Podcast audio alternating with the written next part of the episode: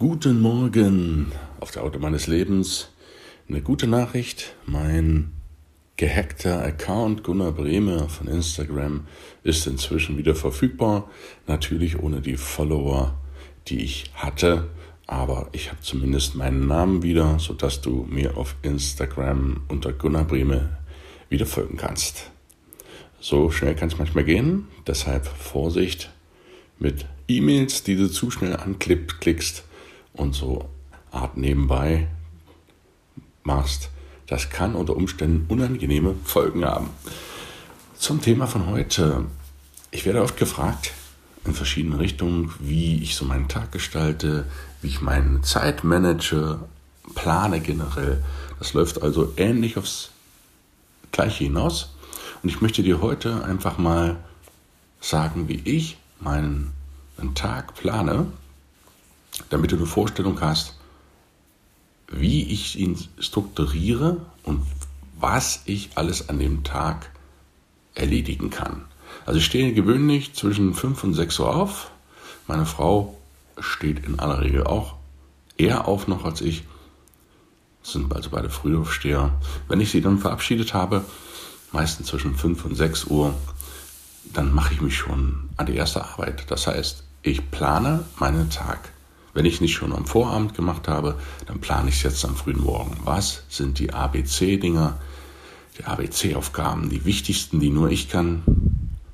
B-Aufgaben sind weniger wichtige und C, die, die ich auch delegieren kann, notfalls. Aber meistens habe ich nur A-Aufgaben auf meiner Liste, weil ich mich den Dingen widme, die mir am wichtigsten sind und die meine Vision erfüllen und was meine hauptsächlichen Ziele sind. Dadurch werde ich geleitet dann beginne ich den Tag nicht irgendwie, sondern ich bin, beginne ihn konkret. Das bedeutet, ich schreibe mir die Ziele auf, was sind die wichtigsten Aufgaben von heute, dann lese ich meistens noch ein bisschen oder arbeite an meinem Coaching, verbessere die bestimmten Videos, bestimmte Beiträge. Das mache ich schon in der ersten halben Stunde bis ersten Stunde vor dem Frühstück. Dann frühstücke ich gesund, bringe die Kinder zur Schule, mache mich auf den Weg zur Arbeit dorthin habe ich mindestens eine halbe Stunde Zeit. Was mache ich in dieser halben Stunde? Ich höre ein Hörbuch, richtig. Das, da ich ja sowieso im Auto sitze, kann ich die halbe Stunde auch wunderbar nutzen, um mich fortzubilden. Und ich liebe Hörbücher über alles. Ich höre die meisten Bücher mindestens zwei bis dreimal, manche sogar vier bis siebenmal, je nachdem, wie mich es interessiert. Und ich bin überrascht, dass ich beim, jedes Mal beim Wiederanhören feststelle, hä, da sind ja Passagen drin, die hatte ich doch gar nicht gehört letztes Mal. Wo kommen die denn her? Und es ist tatsächlich so, ich bin überrascht, ich höre das gleiche Buch, dasselbe Buch sogar und habe immer den Eindruck, ich habe immer noch etwas, was ich nicht gehört hatte beim letzten Mal. Effektives Zeit ausnutzen und gleichzeitig weiterbilden. Jo, dann arbeite ich diszipliniert. Ich arbeite meistens in Blöcken, so von einer Stunde bis anderthalb Stunden und dann mache ich eine Pause. Stehe auf, laufe herum, gehe in die frische Luft, schaue zum Fenster raus, damit ich dort nicht permanent nur dauerhaft arbeite, weil jede Maschine braucht doch mal eine Pause. Und in dieser Blockstunde, in dieser Blockeinheit ziehe ich dann aber durch. Dann ziehe ich richtig durch. Und zwar beginne ich bei den A-Aufgaben, den wichtigsten, die mache ich zuerst. Sollte ich an diesem Tag nichts weiter schaffen, außer die A-Aufgaben, dann ist das so. Dann habe ich wenigstens die geschafft. Dann esse ich gesund zum Mittag, macht auch Mittagspause, Nachmittag wieder Blockarbeit bis zum Feierabend und dann fahre ich wieder nach Hause und habe schon wieder eine halbe Stunde gewonnen. Das heißt, ich habe jeden Tag eine Stunde allein für meine Fortbildung. Wenn ich natürlich vom Homeoffice arbeite, am Feld der Fahrt wird weg, dann arbeite ich natürlich etwas länger.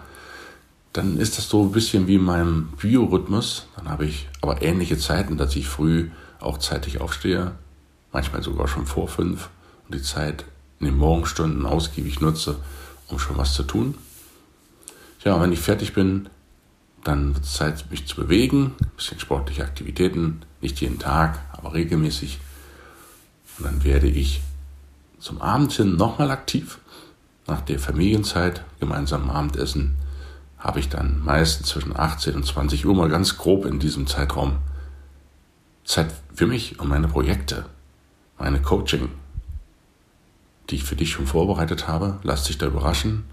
Ich bin zwar ein Mensch, der sehr gern redet und auch sehr viel redet, aber bei den Projekten, die ich vorhabe, informiere ich dich lieber, wenn ich fertig bin, als dass ich dir jetzt zuvor schon alles detailliert erklären möchte. Lass dich da einfach überraschen, was danach alles kommen wird. Du wirst natürlich als erster informiert. Ja, und dann sind das, wie du schon ausgerechnet hast, von morgens eine Stunde, abends zwei Stunden, schon allein drei Stunden, die ich mich der Weiterentwicklung meiner Projekte widme. Da kannst du eine ganze Menge machen. Das sind sechs mal drei, 18 Stunden. Das ist eine halbe Woche. Eine halbe Woche zusätzlich, wenn du so willst.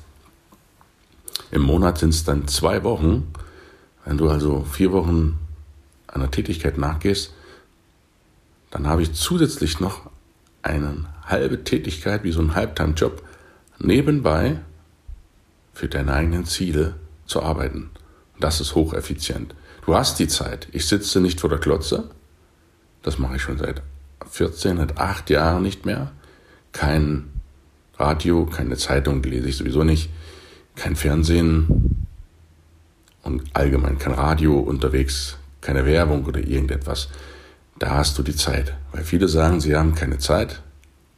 Das sind zum Beispiel solche Zeitsprünge. Morgens eine Stunde aufstehen, abends zwischen Abendbrot und ja, der üblichen Tagesschau und Krimiserie, da hast du Zeit. Und die kannst du nutzen. Das sind unglaublich viele Stunden. Ja, und dann ist ab 20 Uhr Familienzeit für meine Frau, für die Kinder. Da mache ich da nichts mehr. Und dann gehe ich auch meistens zwischen neun und halb zehn ins Bett. Ich bin da eher ein früh zu Bett geher, regelmäßig von 10 bis 5 sind sieben Stunden, siebeneinhalb Stunden. Das ist ungefähr mein Schlaf, den ich habe. Und dann beginnt der Tag von neun. Und wenn ich am Wochenende frei habe natürlich oder im Urlaub, habe ich einen ähnlichen Schlafrhythmus. Das heißt, ich gehe auch ähnlich zwischen neun und zehn ins Bett, vielleicht mal halb elf, aber das ist schon sehr, sehr spät. Ich bin da nicht die Nachteule, sodass sich mein Rhythmus an sich nicht verschiebt. Und diese Gleichmäßigkeit im Leben bedeutet mir sehr viel, dieser Rhythmus. Und das ist ungefähr das, wo ich meine Zeit, wie ich meine Zeit einplane. Am Wochenende, Samstag abend 20 Uhr bis Montag um 8, das ist so für mich meine Zeit, wo ich mal nichts tue. Ich bin zwar produktiv, mache meine, plane meine Woche, im Voraus. Das mache ich immer am Sonntag. Da plane ich meine komplette Woche. Wie du das genau machst, wirst du in Coaching dann alles erfahren, wie ich ganz konkret auch meine Wochen plane, dass ich da alles schaffe.